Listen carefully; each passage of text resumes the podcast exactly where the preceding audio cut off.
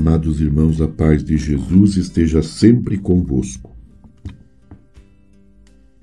Alcançados pelo amor trinitário como discípulos missionários, somos inseridos em sua dinâmica de amor e doação pela vida do mundo.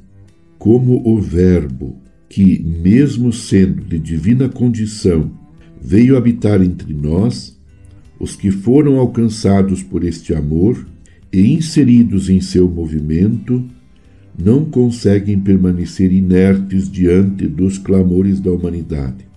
Pela graça de Deus, lançam-se no cuidado da vida dos mais frágeis e necessitados, tornando-se crucificados pela ressurreição do mundo.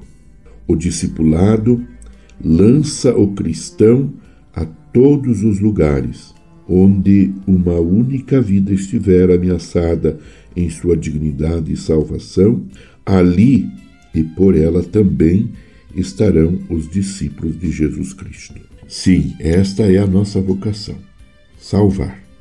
É com a luz de Jesus Cristo ressuscitado que somos chamados a contemplar o mundo, a história, os povos, os clamores que se elevam a Deus e que nos chamam a amar nos passos daquele que é caminho, verdade e vida.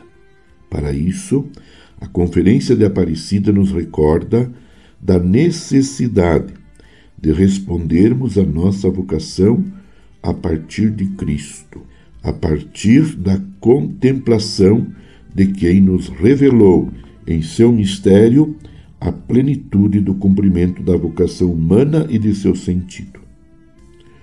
O documento nos recorda de que necessitamos fazer-nos discípulos dóceis para aprendermos dele, em seu seguimento, a dignidade e a plenitude da vida.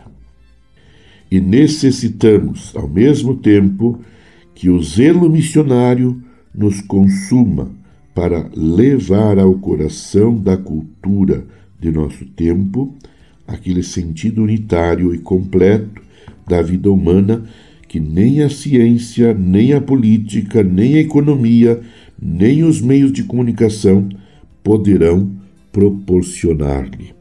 A partir da contemplação de Jesus Cristo, morto e ressuscitado, poderemos responder ao chamado de amor que Deus nos fez ao nos chamar à vida, ao batismo, a uma vocação específica na Igreja.